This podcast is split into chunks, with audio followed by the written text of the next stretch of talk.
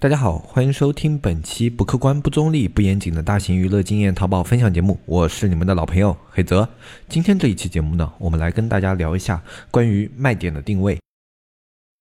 一片叶子可以遮目蔽日，一番良言可以醍醐灌顶。我们在前方披荆斩棘，希望后来者一帆风顺，共享商业智慧，共享创业成功。欢迎收听本期纸木淘宝内训。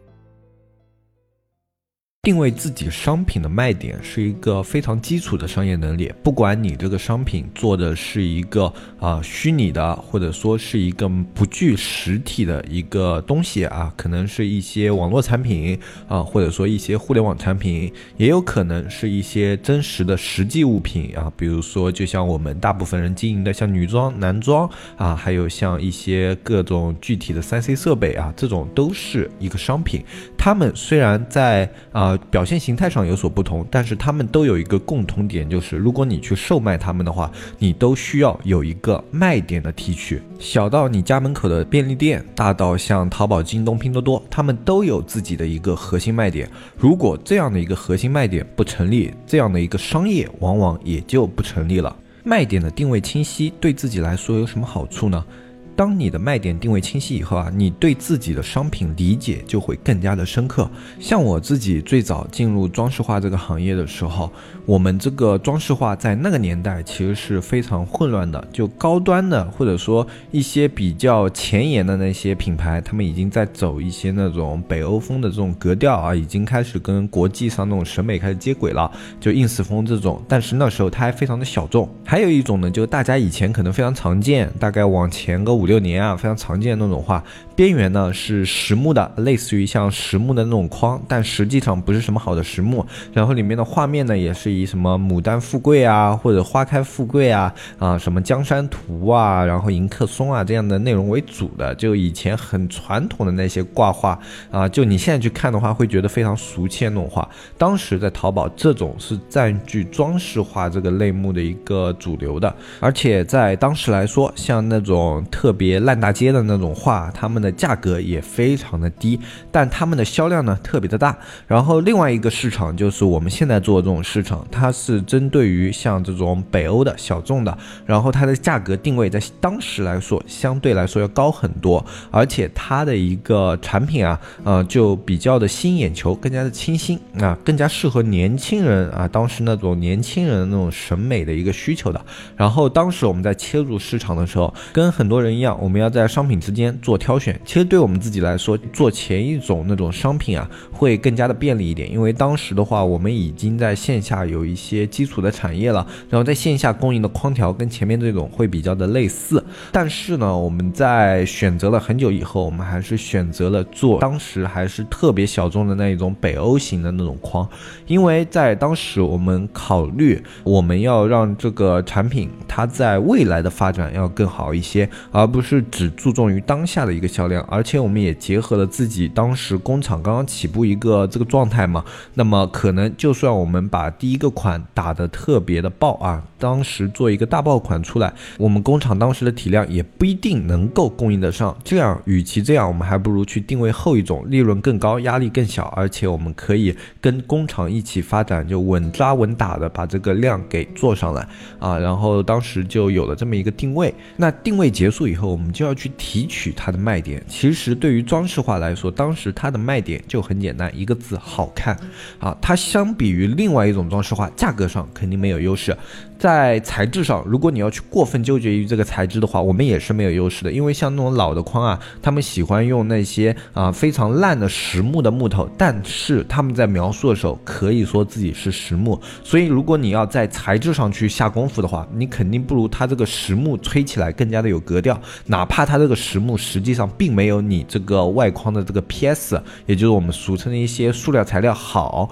啊，但是它在描述的时候就是可以比你的看起来更高大。上一些，而且它价格还要比你便宜，那么这个东西就显然不是你的卖点。那么你最大的一个卖点，相比于它的话，第一观感就是好看。所以我们采用了当时详情页里面大量用图片去展示商品这样的一种风格。对于产品的材质描述啊，就非常的局促，就集中在底部啊。这一个集中在底部的目的呢，就是给那些想要了解材质的一些买家，我在下面给你做一个说明。那么我这个产品最大的优势就是它这个图好看，它挂在家里的效果好看，所以我给你大量的看图，然后在最后补充说明我的一些材质啊、用料啊什么的，然后这个页面就结束了。那这是我们对于卖点的提炼，卖点好看，所以我们的图片多，然后下面只是做一个补充。那么这就是一个对于卖点提炼以后的逻辑分布，而最后证明呢，我们这样的一个逻辑分布也是成功的。最后大部分现在的装饰画店铺，大家可以去看一下，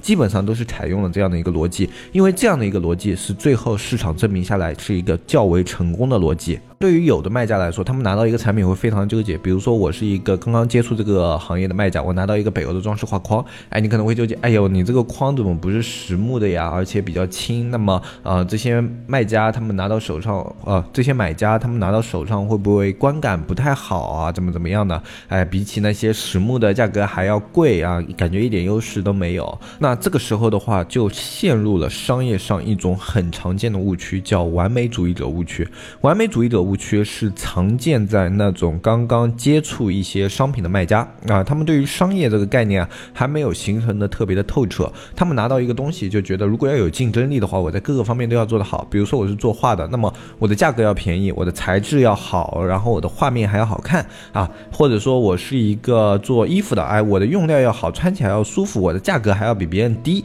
哎，这个时候的话，你就会。非常非常的难受，因为你会发现这样的东西你是找不到的。其实这个在逻辑上是很好理解的。比如说你的衣服想要穿的舒服，想要感觉好，或者想要看上去高大上，那么它一定是付出了某方面的成本的，而这样的成本就导致了它的价格必然要高。如果你在考虑到这些衣服，你又想要便宜又想要它好的情况下的话，这样的东西就会变得非常的难以找寻啊。这在逻辑上其实是很很好想通的。但是很多人他们在去找货源的时候，他们不这么认为，他们觉得一定有那种又好又便宜的那种货源，这就会让他们自己非常的痛苦。他们会看这个不够好，那个也不够好，然后左右难以抉择，就在选择这一个层面上就浪费了非常非常多的时间，导致自己的事情啊一步都不能前进，或者说哪怕就是最后硬着头皮选了一个东西以后，他总是看那个缺点，越看越不顺眼，越看越不顺眼。然后一旦这个商品出现了什么销量不好啊，或者卖不出去啊什么样的情况的话，他就总总觉得哎，就一定是当时那个问题，就那个问题没有解决。比如说它价格贵了，就一定是因为价格贵了。如果这个成本再低一点的话，那它肯定就卖得很好。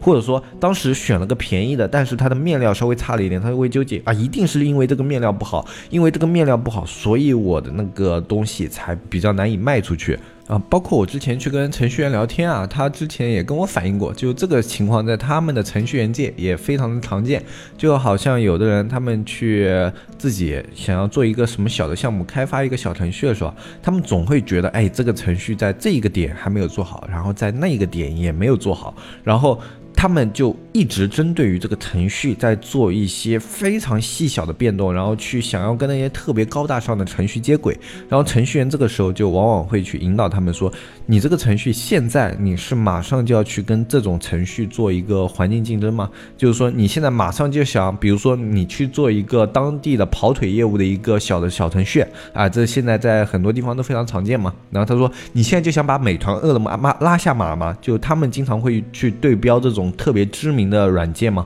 然后他就会说，那你现在就想把美团、饿了么拉下马嘛？那你这个投资首先肯定是不够的。然后另外一点的话，那就算你想把他们拉下马，你准备怎么做？如果你不准备把他们拉下马的话，这里面有很多的一个逻辑上面，他们在你这个阶段是不必须的啊，对你来说是一个单纯的成本上的负担。你去减掉这一块，你可以在成本上少很多很多。然后很多人就是程序员去跟他解释，但讲不通。来那个人说我就一定要这样，那你给我做是吧？吧？然后他们最后真的就做出来一些，哎，感觉看起来还比较不错的一些小程序，但在实际使用的情况中就发现了，首先啊，就他们市场如果还没有形成的话，他们在开发上就已经花费了太多的成本。如果他们这一件事情万一做不成的话，就会导致他们在开发上付出的这些成本是血本无归了。那么如果他们在开发的过程中愿意听程序员这样的一些意见啊，就是说我们先根据你目前的市场体量来进行第一步的一个规话，然后你可以在后面去进行根据需求一步一步进行升级。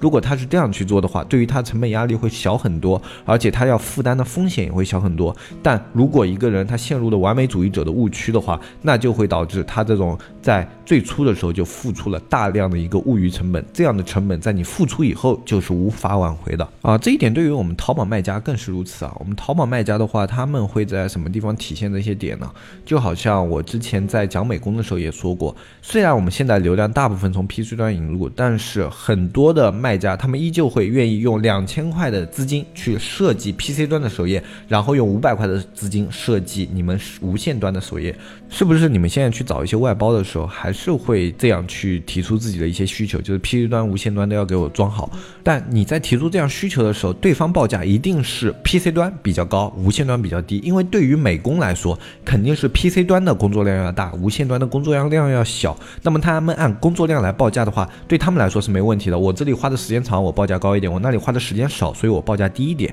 对吧？这个逻辑是走得通的。但是对于我们卖家来说，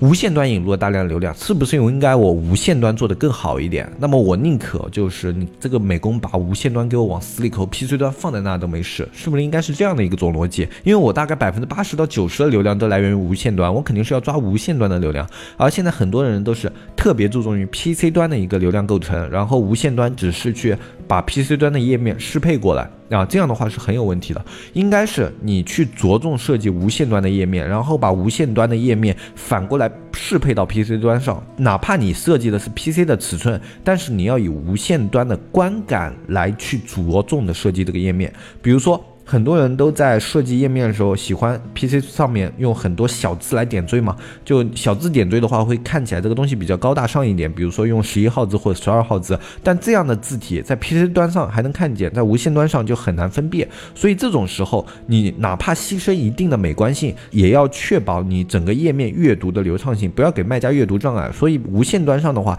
一定要以那个无线端你自己试一下。有的人有的设计习惯不一样，用的字号不一样。像我们这里的话，一般十六。号到十八号是我们规定你去做页面的时候一个最小字号，然后再剩下来再小的话，你那些点缀，除非是特别特别无关紧要的地方，要不然的话，我们是不太会用这么小的字号去做点缀的。那这就是我们电商上面你对于自己一个卖点或者说呃整体的认识定位不清晰而导致的一个成本上的一个误区啊。如果你自己有美工的话，那这个情况可以另论。就你比如说无线端已经装的很好了，那么他还有时间多，他再去把 PK 端做一下。修改，再把 PC 端也装好。那么这个是在你成本不让它溢出的情况下最大化，就是说这个美工反正闲着也是闲着，那你让它干脆把 PC 端也做得更好一点，那么 PC 端的流量也给它引入，那么。这是在物余的情况下，但是如果你是去做外包的话，其实你是可以精细控制成本的。就是你首页这一块你是可以不要的。那这种情况下的话，如果你一定要去做一个首页，然后花费比无线端还高的话，其实它的花费上是相对来说不太划算的啊。特别是对于一些本身预算就比较紧张的一些卖家来说，那么我们建议的话就是，如果你是要去找外包来提供自己的美工的话，那一定要精准，以无线端为侧重点。这个东西我们之前也在。在那种讲美工的时候讲过，嗯，不过还是会有很多一些新的听众朋友们或者新来的一些朋友不太了解这一块的，踏入这一块误区的，所以我们这里反正讲这一块东西，我们就拿再拿出来给大家讲一遍。其实卖点的提炼这个东西啊，我们去看三个平台就特别特别容易去做对比，一个淘宝，一个京东，一个拼多多。我们说淘宝它已经几乎垄断了电商里面最大的那一块蛋糕了，在之前啊，它已经基本上把电商这一块蛋糕该圈的都圈差不多了。那么这个时候，哎，有一个京东在旁旁边打个辅助，就是说我再把这种比较高端的市场啊，或者说服务比较更好的那个市场。再给垄断掉，那种会考虑做一些高端店铺的，那么都会到我这个平台上来。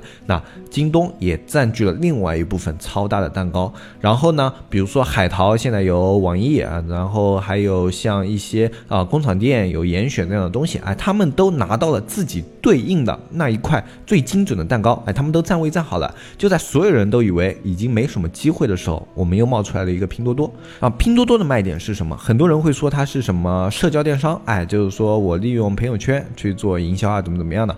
社交电商确实是它的卖点之一，但是社交电商里面还隐藏着一个核心卖点，那就是便宜。我拼多多上的一个东西是绝对便宜的，然后通过社交电商这样一个模式，它可以更便宜，那这才是拼多多的一个核心卖点。它永远圈定的目标用户都是那一群喜欢买更便宜的商品的那一批用户。随着这样的一个定位，它当然会出现很多问题，比如说假货泛滥啊。我们之前看拼多多里面的商品都可以看到什么呃雷币啊什么的，哎，就司空见惯，在它这个平台上就很正常的一件事情啊。很多人在平台上面举报，那么可能举报多了，他们会稍微做一些管理，但是你要发现拼多多它对于自己的平台排查并不是非常非常的严格，甚至有时候啊，就这个卖家举报，哎，就是说这个人做假货的，哎，他可能做的是什么啊可口可笑，对吧？啊，但是因为他注册这个商标，拼多多就是不给他下架，因为他在流程上是合法的，他注册了这个商标，而且他做的这个商品也是合规的，那他就可以继续经营。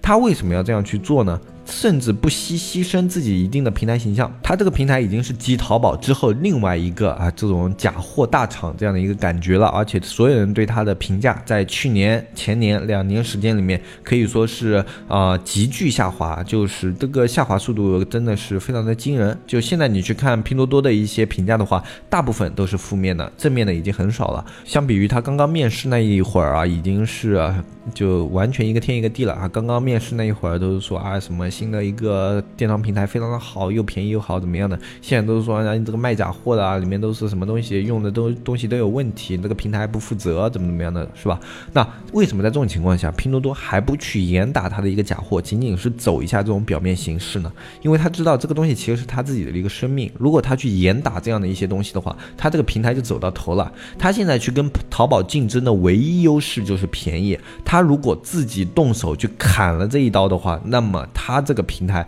就真的就是日薄西山了。他现在还可以蹭一些那种边缘规则啊什么的啊，就通过这种让卖家去啊办理一些合规的一些证件啊什么的，可以继续让这个平台经营下去。但是如果他真的一刀把这种所有山寨的东西全砍掉的话，那么他这个平台基本上明年就是日薄西山了。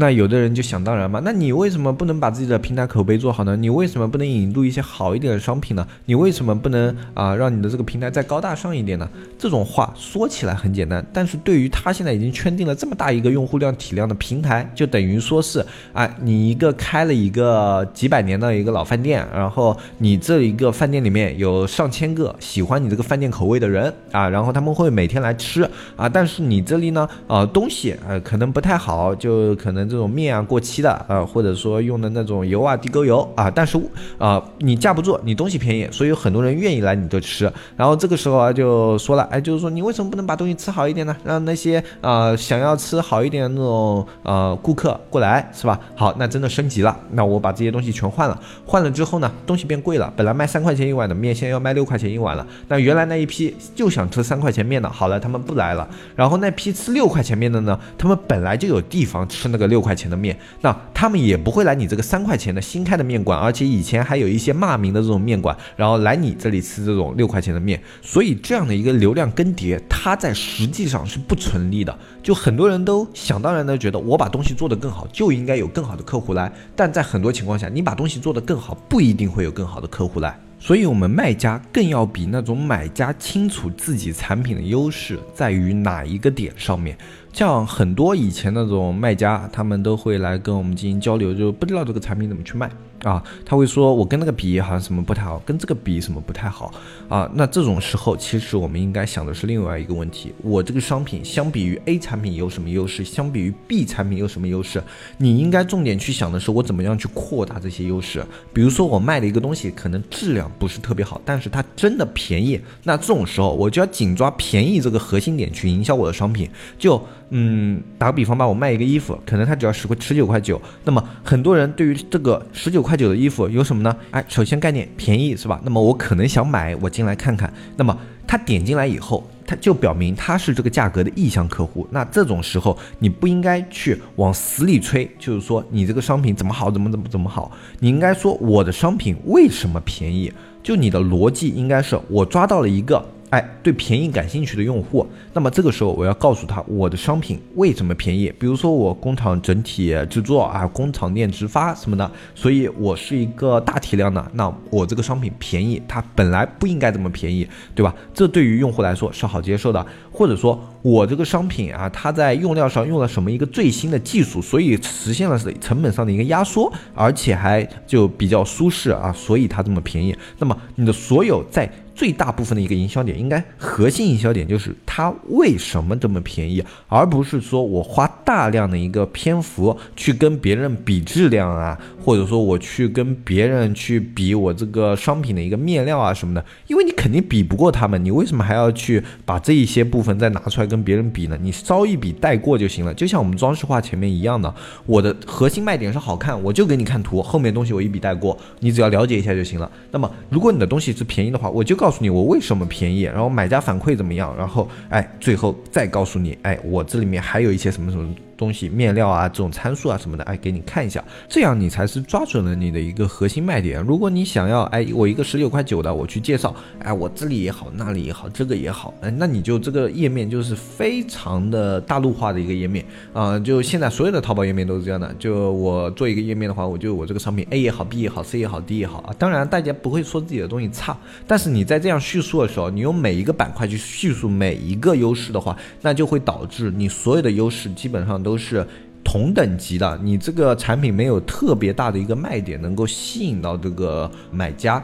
甚至他们对于你的产品期望值会有些过高，然后会导致你的差评率啊什么东西的上升。就有时候你的东西，你去着重于去讲它为什么便宜的话，它反而就是这些买家他心里会有个预期，这个东西它便宜，它的质量应该是处于一个什么样的水平的，所以它哪怕出了一些质量问题，买家可以理解。而当你去吹的太过了，你把它质量什么都吹得太好了，然后买家。他再发现它有质量问题的时候，他反而心里会有落差。这种时候，你获得差评的概率、获得退款的概率也会升高啊。所以这种时候，商品的卖点提炼不精准，对于后期这个商品售卖的时候影响是多样化的。那么反过来说，你去卖一些质量好的商品也是的，你应该把你的质量放在最着重点。哎，我们这个商品虽然价格贵啊，那么它的什么什么方面比起那些便宜的，那这边面料怎么样好？哎，这边啊这个穿起来的感觉。相比那些啊差的衣服要怎么怎么样好，然后我这边上身的效果比起那些差的衣服要怎么怎么样好，那么你的重点就从价格要拉升到你的各种体验的方面，这种就是你去做一些比较好的商品的时候一个页面上的逻辑，它跟差的商品又是相反的。所以说，你如果一个好的商品和一个差的商品，你们做的页面是千篇一律的，那你这个商品就是没有卖点的。你要去考虑一下，是不是你对于自己平时这种商品的卖点描述。有一些问题在里面。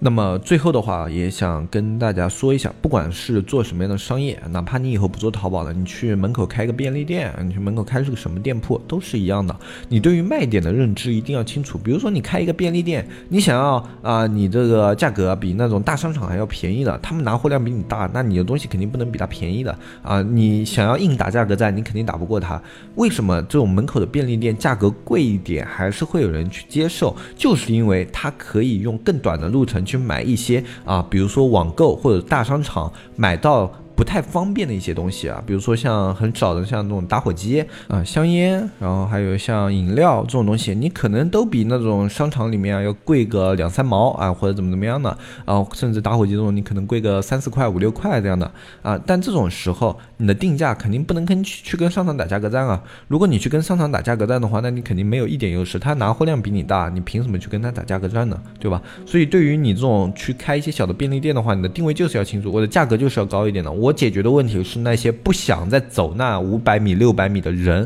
啊，他们的日常生活需求的。所以你在进货的时候，也应该是有个侧重点，什么样的商品才有更有可能是这些人需求的？因为你店面一般有限，面积有限，所以你能上的货量量是有限的。如果你想什么都上的话，那也是不太现实的。所以你要去想的就是哪些商品是。更有可能适合你那些用户群需求的，所以你要更多的去上这样的商品，充分利用你的面积啊，这就是我们去提炼一个卖点的重要性。如果你的卖点在第一步的时候提炼错误了，